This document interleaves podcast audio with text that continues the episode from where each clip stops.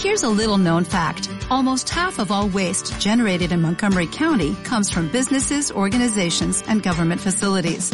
Reducing the amount of waste in your workplace will have a positive impact on our environment. It can also save you money on your disposal costs. Reducing waste and recycling at your business is easy to do and is the law in Montgomery County. Make it your business to recycle right. Learn more at montgomerycountymd.gov slash recycle right or call 311.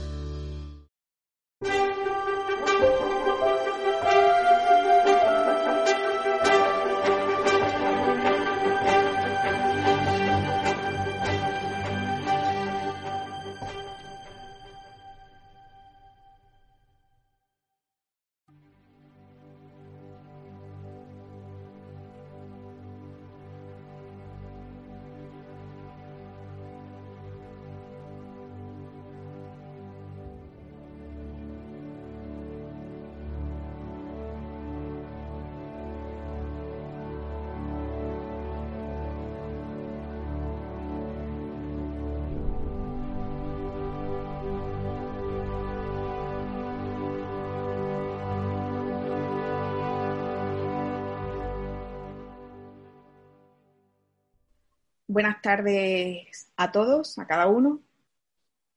Pues eh, gracias por estar presentes y podernos eh, escuchar, ver, compartir estos minutos en los que vamos a reflexionar básicamente eh, en nuestra situación particular, global, tratando de aprovechar y de bueno, pues nada, decíamos que aprovechando lo que estamos viviendo todos, cada uno, con la situación particular, cada una, pero compartiendo la, la pandemia, que cada individuo de este planeta mm, casi está tocado por lo que estamos eh, viviendo de manera particular en cada país, en cada ciudad, en cada provincia, en cada familia, en cada caso.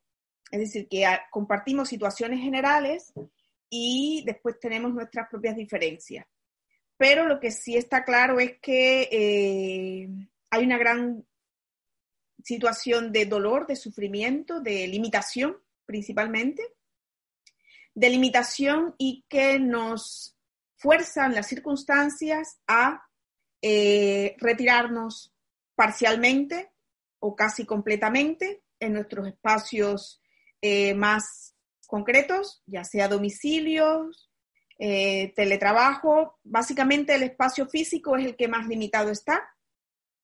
Eh, nos obliga esto a disminuir nuestra tendencia a la hiperactividad, eh, nos obligan a silenciar en cierta manera el hábito al constante acto de salir hacia afuera.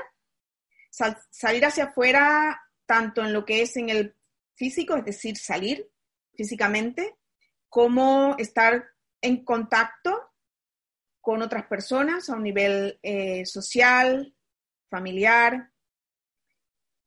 Nos queda otro espacio que es el que se está reforzando, diríamos, o quizás al nivel de abusando, que son otros espacios telemáticos, la televisión, las redes sociales, eh, intenta compensar estos, estas facetas que tenemos que limitar debido a los riesgos de la pandemia.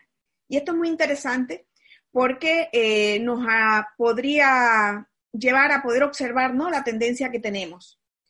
En general, eh, el individuo ha el hábito que tenemos al constante mm, parloteo, al constante estar en el afuera, en la hiperactividad, en el ruido, diríamos de otra manera, en el ruido constante y en el cambio constante de objeto y de actividad, de objeto de atención y de actividad.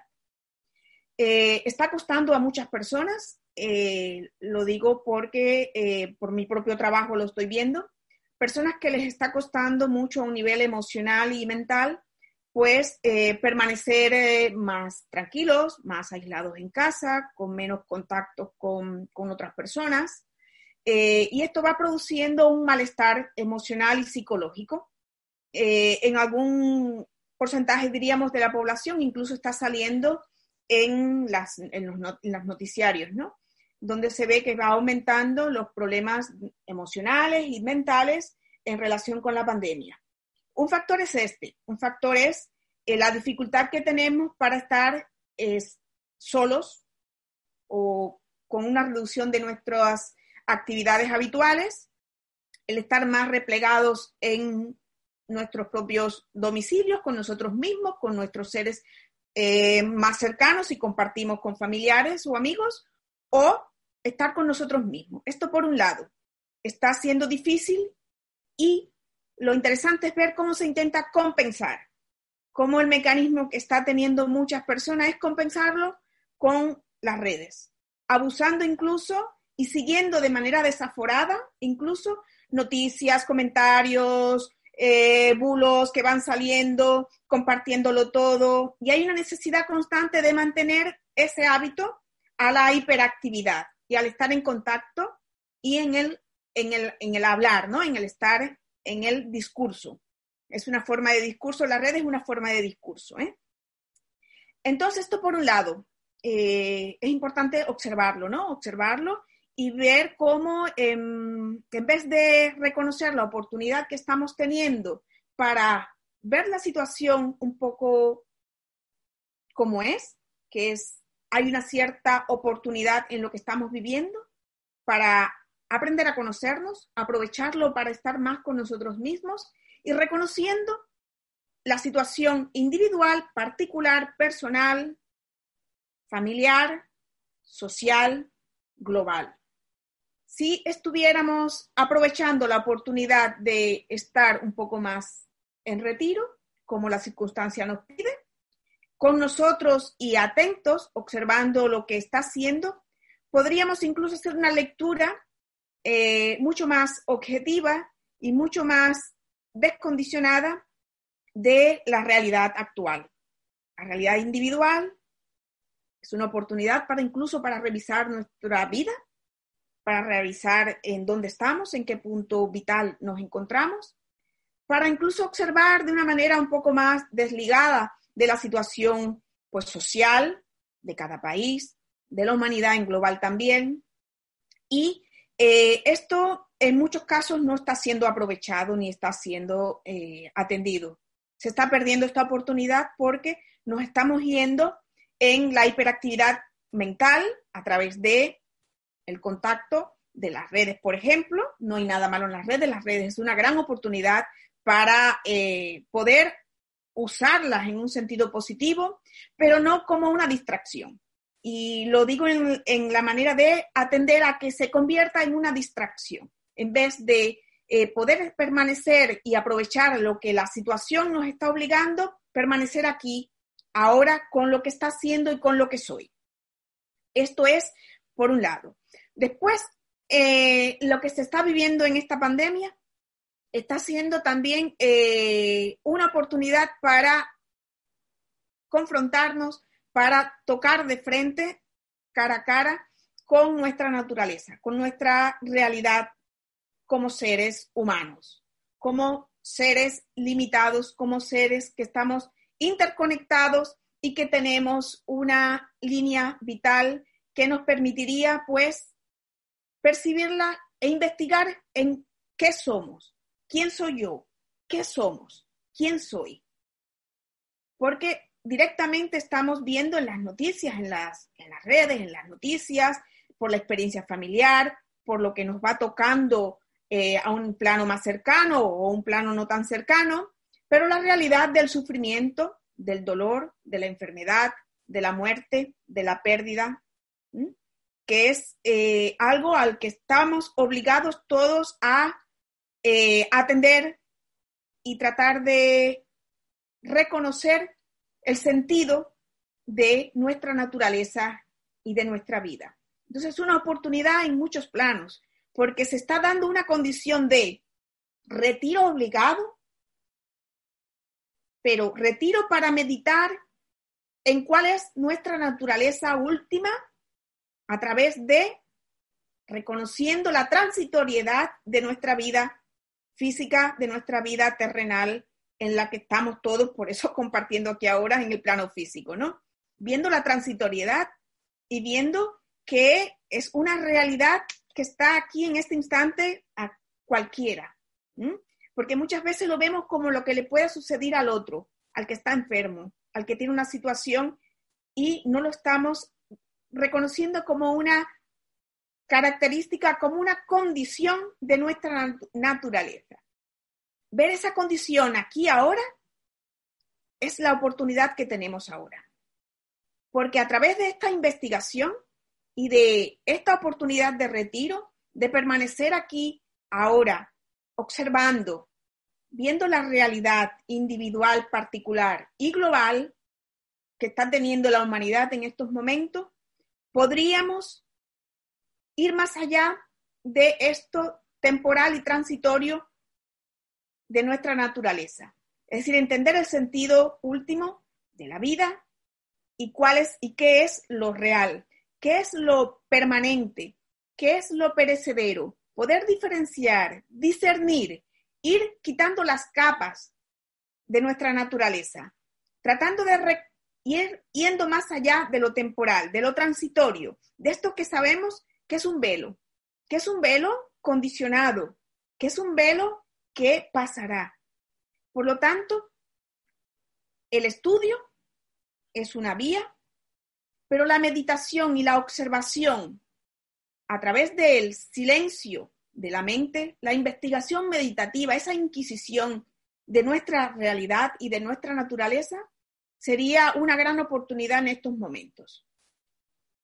Es una invitación y es eh, algo que creo que se está mm, eh, en, el, monto de la población, pues perdiendo la oportunidad.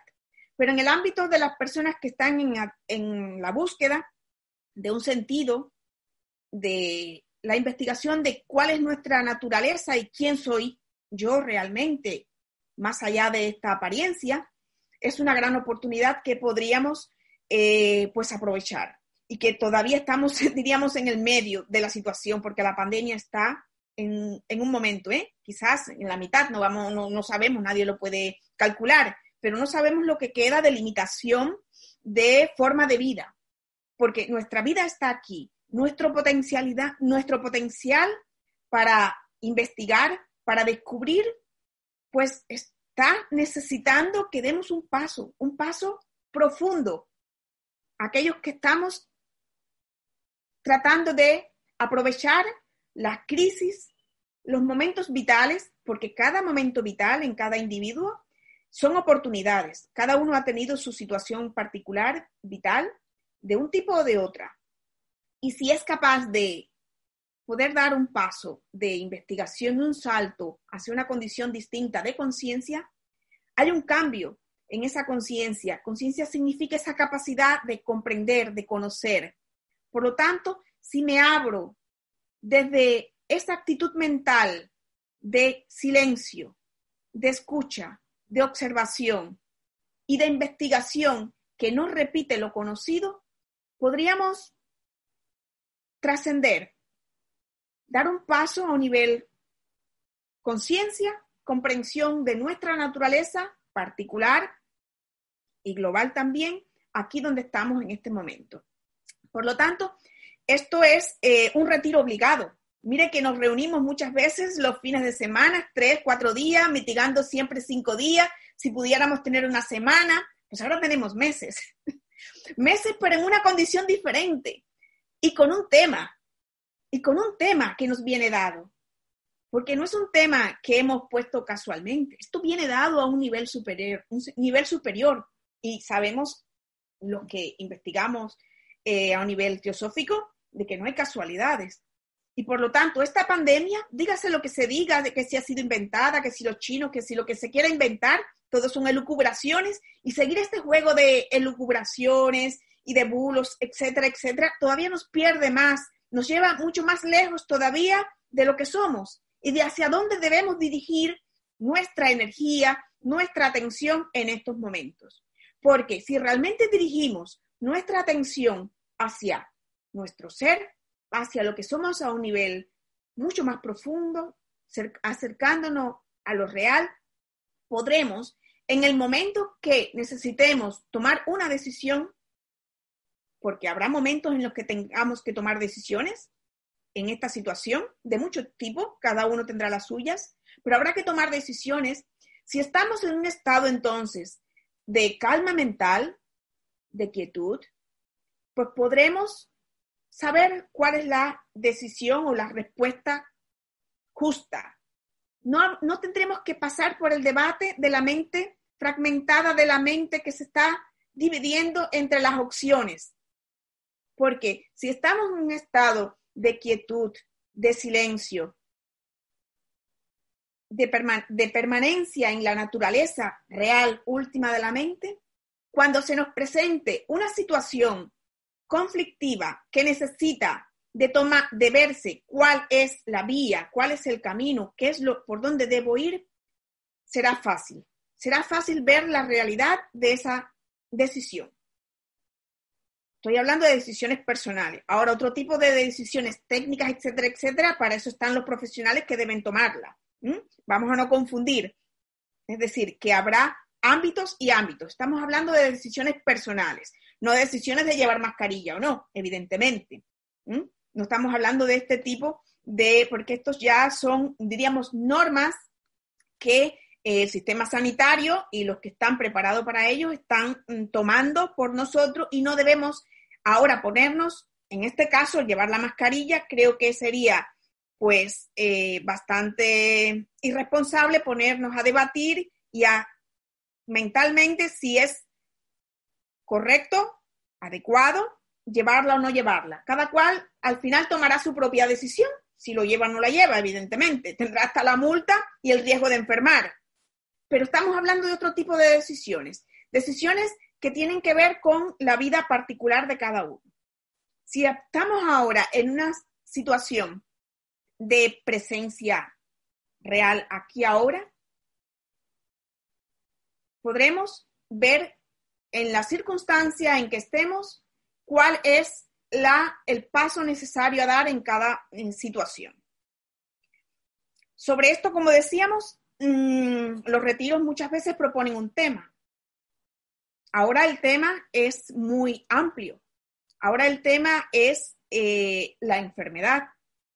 Ahora el tema es la responsabilidad colectiva. Ahora el tema realmente eh, implica el individuo y el colectivo. Ahora mm, pienso que es muy, muy importante eh, estar cada vez más claros, que nuestra capacidad mental, que nuestra mente pueda reflejar a través del silencio mental, ahora vamos a hablar un poco del silencio, entrando un poco más en el silencio, los tipos de silencio. Si esa mente está en silencio, podrá reflejar, podrá desde los planos superiores, aquí en el físico, ¿Cuál es ese paso a dar? ¿Cuál es esa acción? Recordemos que Atma, que es el ser, es el espíritu, se refleja en el plano físico a través de la voluntad, a través de la acción. Por lo tanto, si estamos en un estado de quietud, de calma mental, donde no hay conflictos ni divagueos mentales, podremos en cada circunstancia poder reconocer directamente cuál es la acción correcta. Esta sería la verdadera recta acción de la que se habla en el budismo. Y es lo que en teosofía hablaríamos. Sería ese atma, esa acción del espíritu expresándose en el plano físico. Recta acción, esa acción de la voluntad, que no precisa entonces de la mente confusa entrar en el diálogo, porque a través de la intuición podrá percibir y podrá reflejar en la mente cuál es ese paso a dar. De ahí que eh, la invitación es a esto, ¿no? A aprovechar la oportunidad que tenemos, porque es una oportunidad enorme para estar en estado meditativo. En un estado meditativo eh, que ha venido dado desde fuera, pero que precisa para que podamos pues continuar y sacar eh, el aprendizaje y poder crecer internamente en estas circunstancias concretas que tenemos, que son de limitaciones externas, pero que pueden ser de crecimiento interno. Ese crecimiento interno es la llamada en este momento ahora que tenemos cada uno desde, desde su propio deber, desde su función concreta, puede crecer y puede estar al nivel si realmente eh, está bien atento y cultiva esa actitud del mindfulness, que es esa actitud de la mente, es una cualidad, el mindfulness es una cualidad, es una cualidad a despertar, a expresar, que es la cualidad de estar presentes, aquí ahora, momento a momento, instante a instante, y que recordábamos que tenía detrás esa condición del recuerdo, del de la memoria, porque si estamos presentes, realmente podremos reconocer retrospectivamente lo que ha pasado atrás, y este ejercicio lo hacemos los que eh, siempre se ha invitado mucho en la teosofía, esa, esa memorización en la noche, cuando vamos a dormir, de recordar lo que hemos hecho en el día de una manera retrospectiva desde el momento presente hacia atrás. Esa cualidad es del mindfulness. Te permite recordar, porque si hemos estado atentos, a cada instante, a cada sucesión de instantes, podremos recordar esos detalles, esos sucesos que se han sucedido uno tras otros, sin identificaciones. Si nos hemos identificado, podemos perder ahí el recuerdo, ahí la atención. Por lo tanto, es esa atención desligada, que no enjuicia, que no critica, que no valora, que no reacciona, Tendría esta cualidad entonces retrospectiva de la que muchas veces hablamos cuando estudiamos el cuerpo mental, cuando hablamos de técnicas de meditación, que es recordar lo que venimos haciendo, lo que hacemos en el día, cada noche, por ejemplo. Pero también esta cualidad del mindfulness tiene este otro aspecto de la memoria que es eh, la prospectiva. Es decir, que vamos a estar voluntariamente conscientemente proponiéndonos, teniendo la intención de estar presente en los sucesivos momentos de ahora y futuros. De ahí que vamos a mantener ese estado de presencia plena, voluntariamente decidida, de ahora y en lo adelante. ¿Vale? Esto es lo prospectivo, porque estamos poniendo nuestra voluntad. Y de ahí que hay una alerta, hay una atención en ello, hay una alerta para reconocer cuando me distraigo, que esto es la vida cotidiana, la vida cotidiana y lo importante de la meditación es la vida real, no los 30 minutos ni la hora en que me voy a sentar. Esto es un ejercicio, el momento en el que me siento a meditar, pero la vida diaria es la verdadera meditación. La técnica meditativa es para vivir conscientemente para vivir en un estado de atención plena, en un estado meditativo, en una conciencia despierta, porque ahí estaríamos realmente vivos, conscientes, si vamos reconociendo las cosas tal cual van siendo. ¿Vale?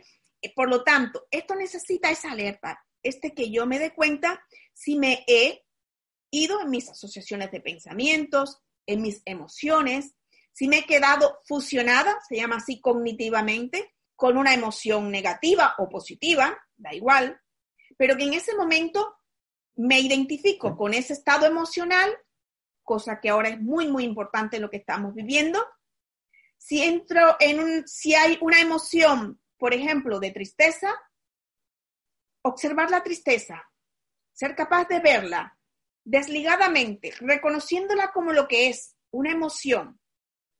En el momento en el que te identificas con la emoción, te arrastrarán todos los impulsos, todas las posibles conductas y comportamientos ligados a esa emoción y a todo lo que trae aparejado esa emoción negativa.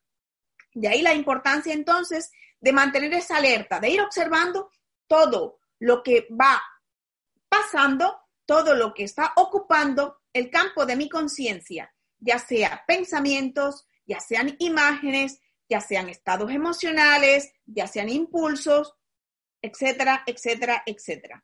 ¿Mm? De ahí la importancia está mantener la atención que no reacciona, reconociéndolo como lo que es, un fenómeno mental, un fenómeno emocional, una sensación corporal. Habrá sensaciones corporales, muchos no podemos salir, no caminamos casi, estamos en casa, pues van a venir las sensaciones corporales, el cuerpo está hablando. Estar atentos, estemos atentos a nuestro cuerpo, a nuestras emociones, a nuestro estado mental. Una atención que no se queda enganchada, que no se identifica con ese contenido de la conciencia que tiene que ver con la situación particular, concreta y temporal de mi cuerpo físico, de mis emociones, de mi estado mental. Porque todo lo que nos compone y creemos que somos son estados, condiciones transitorias, cambiantes. Si me quedo apegado a esa emoción de tristeza o a ese dolor de la articulación, lo refuerzo, lo alimento, me identifico con ella, creo que soy esa tristeza, creo que soy esa rodilla solamente, cuando realmente la atención sería observar la emoción de la tristeza con lo que acompaña la tristeza, con lo que viene acompañado la tristeza. Observar la sensación física, reconociendo cómo ese observador está presente y no se queda apegado. Detrás de esa emoción de tristeza vendrá otra emoción, quizás la alegría, quizás el miedo, quizás el júbilo, quizás la sorpresa, porque son cambiantes. Por lo tanto, iré viendo ese movimiento constante de mi conciencia, que es, que es el fluir de la vida. Si puedo ir viendo ese constante fluir de emociones, de imágenes mentales, de estados físicos, voy viendo la transitoriedad de todo ello y voy viendo que tras todo esto tan cambiante, hay algo que permanece, hay algo que está ahí que sí que no se cambia, algo que no puede ser tocado por el coronavirus. Eso que no puede ser tocado, eso que haya vacuna o no haya vacuna, eso que es en mayúscula, permanecer ahí, desde ese centro que es, desde esa observación pura, desde ese observador en mayúscula, desde ese ser, todo toma otro color, porque se va viendo el color del fluir de todos los colores del abanico que tiene lo que es la vida encarnada, que es la manifestación. ¿Cómo se está manifestando? En mi casa, en mi domicilio, en mi comunidad, en mi país, en el planeta, son los colores cambiantes de la vida, del maya, como se habla en la filosofía oriental. Es el fenómeno, como dicen otras tradiciones. ¿Mm? Entonces, desde esa mirada del ser, de lo que es, podrá haber momentos en los que exista la emoción del miedo. La observo entonces. Si hay miedo en un momento, aparece una emoción y te roba esa sensación del ser, de lo que eres, de lo que es, obsérvala. Obsérvala con totalidad, sin fragmentación. Una observación total, sin diálogo, sin discurso. En esa observación habrá una transmutación, una transformación. Eso que observa es el ser entonces, es la conciencia, el ser, el Atman, el yo soy, que recupera su totalidad. Se había quedado, diríamos, desligado de sí mismo a través de la emoción del miedo. Pero cuando observa, que es esa cualidad de la conciencia, entonces recupera lo que es y observa la emoción. Observa cómo esa emoción se va transformando, cómo esa emoción se liga a un pensamiento, cómo esa emoción se liga a un estado físico y cómo hay una concatenación de fenómenos. Esa asociación de fenómenos, esa interdependencia entre todos los fenómenos de la manifestación nos va a ir dando esto, lo constante cambio. Y por lo tanto, no te vas a quedar ligado, identificado, anclado a esa emoción, a ese pensamiento, a ese estado sensorial, porque has podido ver las relaciones que tienen todos los fenómenos entre sí, incluso entre los distintos planos. Por lo tanto, eso que observa vuelve a ser. Y desde esa observación pura van a ser entonces cualidades, otras cualidades de la conciencia. Cuando la observación es, entonces, progresivamente, la cualidad de la mente va cambiando y llegará a un estado que es el que esa mente discursiva se va a ir silenciando a sí misma. Por lo tanto, ya el diálogo entre lo que es y lo que no es, entre los pares de opuesto, la confusión normalmente de la mente fragmentaria, de la mente dualista, se va superando. Esto se va pasando a un nivel diferente, que es el de esa integración.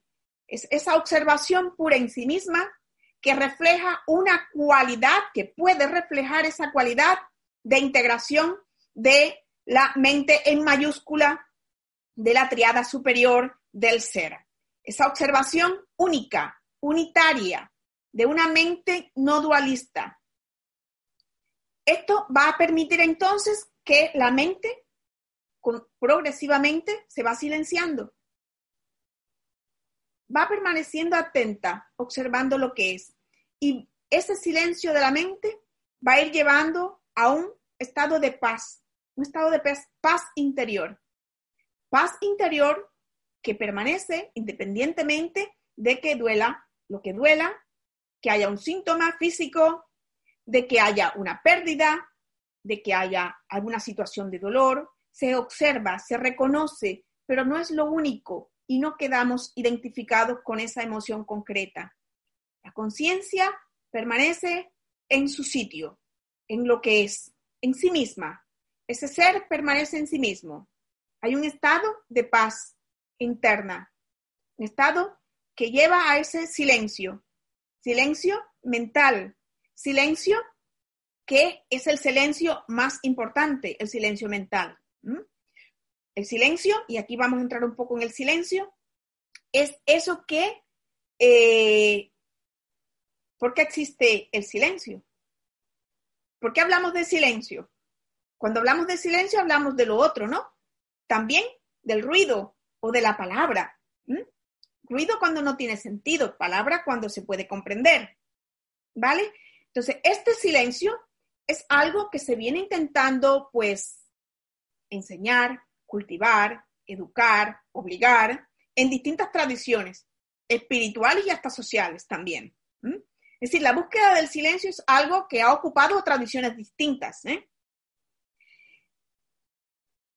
Por eso, hoy en día, desde el siglo XX, lo decía el, eh, tengo una nota aquí del Aldous Huxley, del siglo XX, eh, cuando él habla de en un mundo feliz, que el siglo XX es la era del ruido, evidentemente. Todo el desarrollo técnico ha llevado a que cada vez haya más ruido, más información, más sonidos.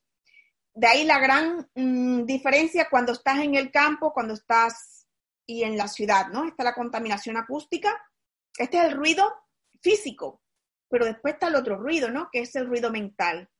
Y, y esto nos lleva también a esa constante necesidad que tiene el hombre a la actividad.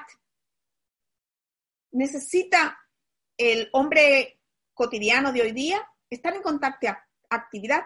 Es casi ya, es un hábito patológico el no poder estar sentados tranquilamente sin tener que hacer nada. Y cuesta. Incluso ha habido experimentos respecto a esto. Yo les quería hablar de un libro para el que le interese y quiera leer un poco sobre esto. Eh, hay un señor que sufrió un accidente vascular cerebral y tuvo una parálisis facial eh, y le costaba hablar, no podía, e incluso un ojo, ¿no? Un lado de la cara tuvo un accidente vascular cerebral. Este libro se publicó en el 2019, el año pasado, hace muy poco.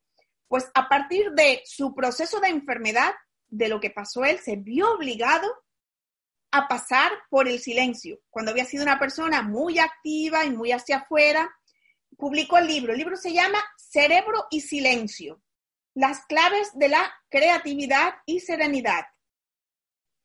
Y eh, interesante para el que quiera, el que haya pasado por algo similar o esté interesado y tenga tiempo, que pueda mm, pues investigar, porque el libro vale la pena, porque es muy práctico también. Tiene incluso mm, técnicas donde va eh, enseñando técnicas de relajación, todo lo que él ha ido investigando de, en su propio proceso, ¿no?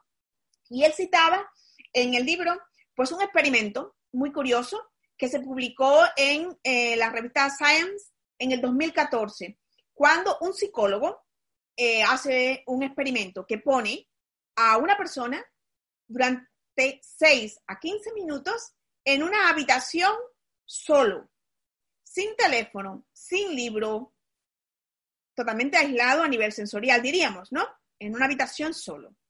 Pues el, eh, poquitos minutos, de 6 a 15 minutos. En la primera sesión, tras la primera sesión, pues muchos dijeron que había sido bastante desagradable y angustioso el haber pasado por este experimento.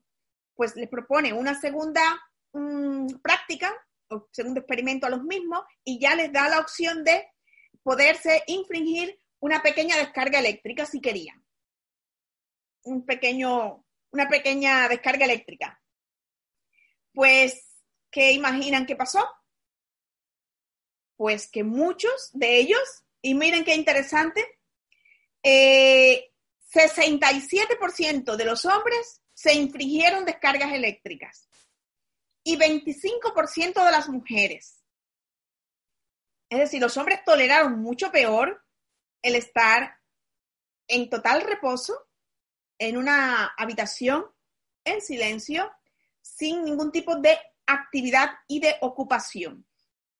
Y el resumen es muy simple que es que se prefiere, la mayoría prefirió pasar por un dolor, la descarga eléctrica es dolor, duele, como te electrocutas, preferían esto, pasar por el dolor a el aburrimiento, porque no podían permanecer consigo mismo. De 6 a 15 minutos. Pues eso, por eso ahora mismo está pasando lo que está pasando de las personas que no pueden o que les está costando tanto mantener el aislamiento, las personas que están infringiendo las, las normas, las medidas concretas que se están dando por las autoridades para la pandemia, pues no, se salen, se van, se encuentran, hablan, o etcétera, etcétera, lo estamos viendo por las noticias, ¿no? Como muchos infringen estas medidas, muchos por irresponsabilidad y muchos porque les cuesta un nivel psicológico y mental, pues el estar consigo mismo, el estar tranquilos en casa, interesante cómo eh, esto podría ser, eh, pues, prospectivamente utilizado a un nivel, yo diría, sociedades, para ver el tipo de madurez mental o psicológica que tiene nuestra población y de cómo mm, los sistemas educativos podrían, pues, añadir elementos, como ya tantas veces hemos venido hablando, ¿no? De relajación, de técnicas de presencia plena, del estar aquí ahora, minutos en las escuelas, en las personas, las nuevas generaciones, ¿no? Las personas que están, porque el futuro viene complicado, evidentemente, con el desarrollo excesivo de la técnica y de toda la contaminación, no solo acústica, mm, en todos los planos. Eh, no sé, las nuevas generaciones lo van a tener complicado por lo que estamos viendo. Estamos 2020, estamos pasando por esta pandemia, y estamos viendo la madurez psicológica que tiene la humanidad, ¿no? Vamos a decir así, cumpliendo con esto. Y este experimento del 2014 ya lo reflejaba y ahora en el 2020 estamos viendo cómo está costando, no solo en una habitación, estar en tu casa, porque en una habitación solo y sin teléfono y sin nada es mucho más difícil que estar en casa. Pues estar en casa, porque estar en casa pues está llevando a estar contigo mismo también el tema relacional, evidentemente, estar con la familia. Eh, es complicado y habría que individualizar cada situación, ¿no? Cada caso.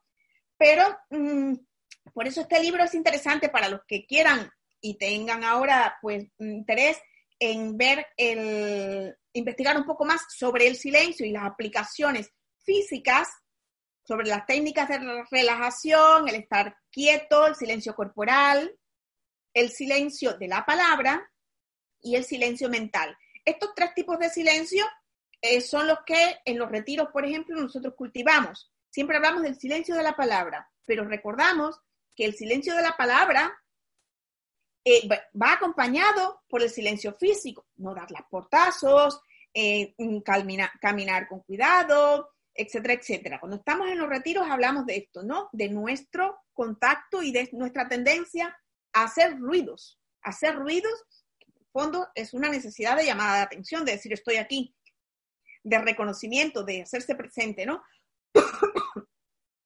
Entonces, durante los retiros hablamos de esto, ¿no? De los tipos de silencio, pero que básicamente el silencio físico, el silencio em, de la palabra, eh, van a ser un reflejo o van a reflejar o nos van a invitar entonces a que si mantenemos el silencio físico, la quietud física necesaria en la práctica meditativa, el silencio de la palabra, solo hablar lo justo y lo necesario, que es algo que desde las tradiciones se, se, se recomienda, solo hablar algo, y Krishnamurti lo decía, cuando sea verdadero, bueno y útil.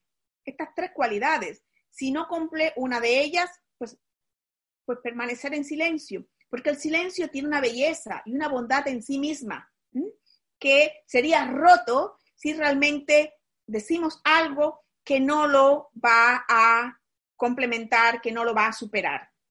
Por eso romper el silencio es algo que deberíamos cuidar, porque la palabra realmente es, eh, ahora les voy a comentar esto otro que traigo preparado porque es muy bonito, que tiene que ver más con la tradición china, eh, sobre el silencio. Realmente la palabra podría ser, es hija del silencio. Realmente de, existe la palabra, existe el lenguaje, existe el logos, porque existe el silencio. Si no existe el silencio, si no existe ese espacio entre palabra y palabra, no existiría el lenguaje, no lo comprenderíamos. Por eso en la práctica meditativa lo que hacemos es observar esos espacios de silencio, de silencio mental entre pensamiento y pensamiento. Recordamos, ¿no? Entonces este era el tercer aspecto del retiro, ¿no? Cuando estamos de retiro, cuando estamos en práctica meditativa, ya sea en un retiro, ya sea en el retiro en casa, ya sea en el día a día. Aprender a observar esos espacios de silencio, esa pausa entre pensamiento y pensamiento ahí, en ese espacio entre pensamiento y pensamiento, es donde habrá un encuentro con ese yo soy, esa conciencia que se encuentra a sí misma, eso que se observa, eso que es y que refleja y que expresa una belleza, una bondad, eso que nutre al ser, eso que le va a dar esa certeza de ser, eso que va más allá entonces de lo transitorio, de lo temporal. Eso es lo que queremos cultivar, eso es lo que queremos descubrir cada uno individualmente, porque esto es algo no para ser dicho, sino para ser, aunque lo digamos, lo estamos diciendo porque es la manera para comunicarnos, pero lo importante no es hablar de esto, lo importante es poderlo practicar, poderlo vivir, poderlo experienciar, no como un experimento, sino como una oportunidad y como una necesidad, porque yo creo que es la, una gran necesidad del alma, de cada uno de nosotros, ¿no? Esa aspiración que tenemos para encontrarnos, para estar en ese estado profundo, que es nuestra última realidad, que es de bondad, que es de paz, que es de luz, de luz, luz de la conciencia. Y ahí toca ese aspecto, luz. Luz es conciencia, y cuando hablamos de conciencia, ¿de qué estamos hablando en esta fase? Cuando decíamos que la mente entra en un estado entonces en el que ya la dualidad es trascendida. Entramos en el discernimiento, ese viveka, esa capacidad de reconocer y de ver las cosas. Es esa cualidad de la inteligencia búdica. Cuando vemos las cosas directamente tal cual son, sin necesidad del diálogo de la razón del intelecto discursivo? Esa visión clara, eso que observa, esa naturaleza última de la luz de la conciencia. Esa cualidad es la que también se despierta a través del silencio mental. Se podrá hacer consciente, la luz de la conciencia permitirá ver, reconocer eso que es y es conocimiento en mayúscula, es conciencia. Esa sería la fuente de la sabiduría espiritual de la que tanto se habla. No va a venir a través del estudio intelectual frío, no va a venir a través de la repetición de textos, ni de la comparación, no. Aunque hagamos ese tipo de ejercicio mental, va a servir para entrenar nuestro cuerpo mental, nuestro vehículo, lo prepara, pero no es la clave. Eso tiene que ser trascendido. Es una herramienta, como muchas otras herramientas que van a ser trascendidas también. Llegará el momento en el que se trasciende, se irá trascendiendo cada una de estas etapas. Son etapas en el proceso, en el camino del descubrimiento del sí mismo, del ser, del yo soy. Yo les quería compartir también, eh, eh, muy interesante, hay un libro que se llama La Ruta del Silencio, eh, de Iñaki Preciado Idoeta, que es un sinólogo, que ha traducido N cantidad de libros de la tradición china. ¿Miso?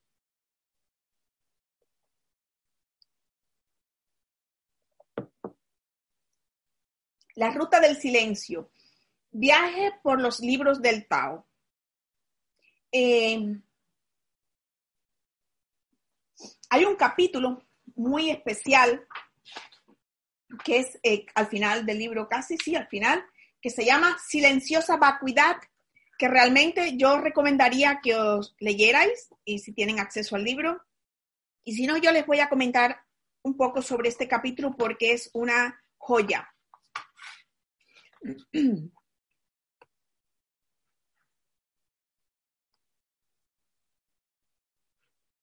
Iñaki eh, pues eh, hace un estudio mm, donde compara y donde relaciona, eh, diríamos, en las distintas tradiciones, cristianas principalmente, bueno, las distintas tradiciones espirituales, la naturaleza o el silencio en el camino espiritual, vamos a decirlo así. Este comienza el capítulo diciendo, el Tao es silencio, vacuidad. Y dice una frase de Chuang que tu mente se mueva en la indiferencia, que tu energía vital se concentre en el silencio. Deja que las cosas sigan su curso natural y no pienses en tu yo. Estamos hablando de ese fluir, de ese fluir en el silencio. Lo repito, que tu mente se mueva en la indiferencia. Es decir, cuando no somos arrastrados ni por la atracción ni por la repulsión. Se podría decir ecuanimidad, etcétera, etcétera, pero quiere decir que no somos arrastrados por nuestras emociones. No nos vinculamos emocionalmente. Que tu energía vital se concentre en el silencio. Deja que las cosas sigan su curso natural, sin esfuerzo. Esto nos lleva a Krishnamurti, que también les voy a compartir una frase de Krishnamurti. Deja que las cosas sigan su curso natural y no pienses en tu yo, en tu yo pequeñito, en el drama de cada uno, mi drama vital, en eso concreto. Es ese fluir, es ese fluir de la vida que está encarnada en este cuerpo, pero que esto pertenece, que esto es expresión del ser, no la identificación de ese yo pequeñito, este yo temporal, este yo transitorio, que es el que está en el drama concreto de cada uno, es el que nos tiene atrapado en el sufrimiento, en el apego a las sensaciones, ya sean físicas, ya sean emocionales o mentales. A ver, aquí es muy interesante cuando Iñaki habla de que eh, se podría hablar de una, un paralelismo entre los grados de la meditación que terminan en el silencio, porque eso es una aspiración, llegar a ese silencio mental. Hay un paralelismo entre los grados de la meditación que acaban en el silencio con la propia evolución que tienen los sistemas de creencia y habla en concreto de cuatro. habla de que se podría interpretar sobre la base de las siguientes etapas. Las religiones de la naturaleza o religiones naturales. Y aquí estaríamos hablando de el mundo más fantástico o lo que veríamos en el chamanismo, como por ejemplo los astros, las montañas, las frutas, árboles, fuentes, etcétera, etcétera. Esta sería, diríamos, la primera etapa, la primera fase. Las religiones de la imagen, las que aquí, en concreto, las religiones de las imágenes, habla lo que nos llega a nosotros, que la vemos, por ejemplo, en, las religiones del Egipto, de la Mesopotamia, también en el cristianismo, aunque el cristianismo tuvo las reformas, etcétera, etcétera, y se eh, intentó pues llevar a, a la teología. Em, hay un autor que es eh, un libro que es La teología simbólica del pseudo Dionisio. Cuando se habla de la, cuando se explica, ¿no? Se desarrolla la imagen como vehículo informativo externo de la deidad. Es decir, que en el cristianismo se intentaba que la imagen reflejara, informara sobre la deidad, no que fuera la deidad. Sabemos que eh, no siempre fue así y que incluso por eso cuando llegó la reforma, pues se eliminaron las imágenes de, de las iglesias, ¿no? En el cristianismo. Eh, pero esto es algo que siempre se ha intentado en el cristianismo y en el catolicismo pues trabajar, ¿no? Porque hay una tendencia en determinada etapa mental y de devoción a identificar a la deidad con la imagen, ¿vale? Cosa que no sucede en el Islam. Y ahí sí queda claro que en el Islam no hay imágenes. ¿eh? Después habla de las, hemos hablado de dos, la religión de la naturaleza, las religiones de la imagen, las religiones de la palabra. Y las religiones de la palabra sería cuando la que se nombra como la teología de los nombres de Dios del pseudo Dioniso. Aquí serían las 10.000 imágenes en una palabra, y es a lo que conocemos tradicionalmente nosotros, más lo que sería en la tradición cristiana, la palabra. Eh, importante aquí el judaísmo y el islam, mucho. La palabra de Dios. Y posteriormente la religión del silencio sería la cuarta o la cuarta etapa, que en la religión del silencio es cuando lo que se denominaría la teología mística, así la nombra el Cedo Dioniso, que sería la meta y máxima expresión que sería alcanzar el despertar, es decir, a través de el silencio, lo que se aspira la meta sería el despertar. El estado donde imágenes y conceptos y su soporte, la palabra mental, se desvanecen en el gran silencio. Ahora, no siempre esto va, va, a decir, por lo general, no va a haber nada aislado ni puro, sino que van a estar ligados, entremezclados en las distintas tradiciones religiosas. Por ejemplo, en el budismo lo veríamos, ¿no?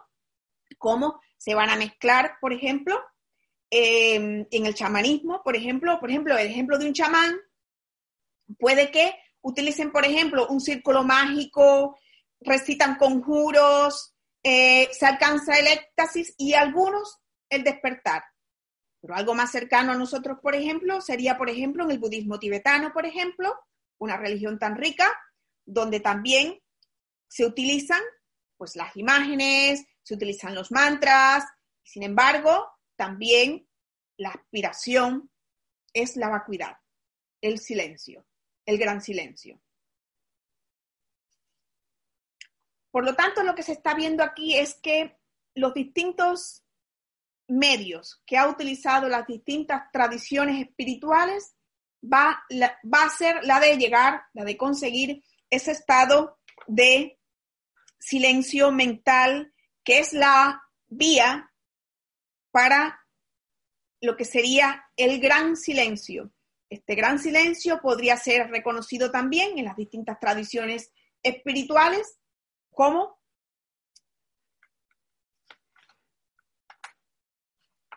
el cultivo último de la realización espiritual, el nirvana.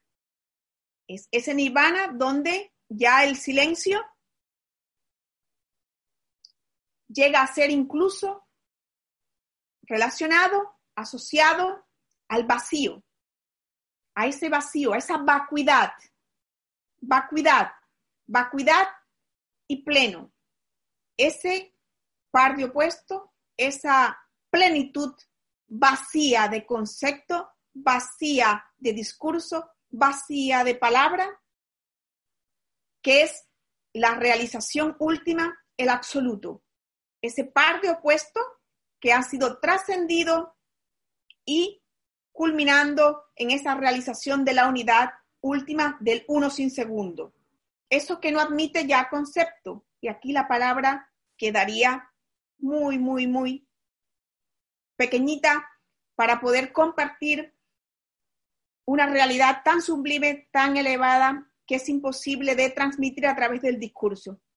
Algo que precisa de la trascendencia, algo que precisa de ese estado de comunión interna con el yo soy, lo que es, que no puede ser compartido, que es individual, pero a su vez en ese estado último no hay diferenciación, no hay separatividad.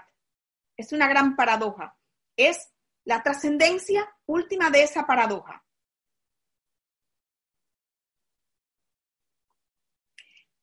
Aquí hay una frase que el autor mmm, toma del Tao Te Ching que dice, bueno, él comenta que el Tao es la madre silenciosa. es muy interesante, ¿no? Porque es femenino. El Tao es la madre silenciosa, cuya hija es la palabra, el logos, el masculino femenino. Aquí no hay sexo, no hay sexualidad. Sin embargo, muchas veces se masculiniza en la tradición occidental, ¿no? El padre, el yo soy, el, el, el, ¿no? Lo masculino, el hijo. Es muy interesante. El Tao es la madre silenciosa, cuya hija, no hijo, cuya hija es la palabra, el logos. La madre es silencio y vacuidad. La hija es la luz y el sonido palabra. Sonido logos. La creación, ahí empieza. Del silencio surge la palabra. Y la palabra nos lleva al silencio. La madre y la hija son uno. Silencio y sonido se identifican. Madre e hija, silencio y sonido. Cuando hablábamos al principio, ¿no? De que se está uno y está el otro. Esta dualidad, esa necesidad de coexistencia manifestada. En el último estado absoluto es el vacío pleno, es la vacuidad, donde están ambos, madre e hija, en un estado abstracto, no manifestado. Sería el estado inmanifestado, el absoluto, en germen, como habla la doctrina secreta. Y dice el Tao Te Ching esta frase, quien conoce la madre, conoce a la hija. El gran silencio es el gran sonido que todo lo llena. Vacío de palabras. Recordamos el retiro último que hicimos del OM. ¿Mm? El gran sonido, el OM. El gran silencio es el gran sonido que todo lo llena vacío de palabra. Es esa invitación a la pronunciación que en la tradición hindú, hinduista, sería el aum. El om. El om como una frase. El om. Pragman. Lo absoluto.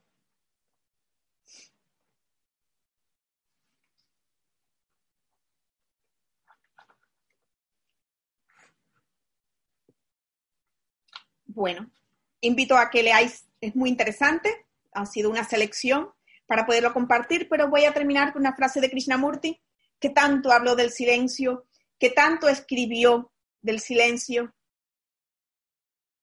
Y dice, dice él, y el silencio es indispensable. Cuando miramos una nube y el resplandor de la luz en ella, si nuestra mente se encuentra parloteando, vagando, especulando, verbalizando, no no puede ver la belleza de la nube.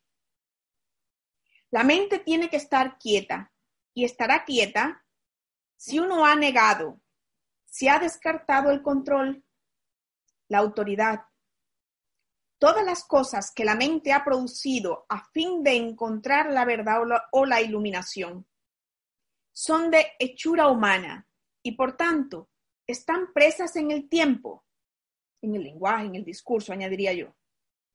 Y para descubrir aquello que no pertenece al tiempo, que no tiene medida, que es innominable, la mente tiene que estar por completo silenciosa. Cuando ustedes ven eso, se oyó la perra, ¿no? Cuando ustedes ven eso, entonces hay claridad en la observación y en el aprender lo cual es la acción de la inteligencia.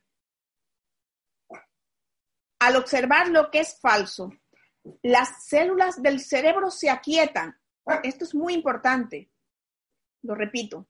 Al observar lo que es falso, las células del cerebro se aquietan.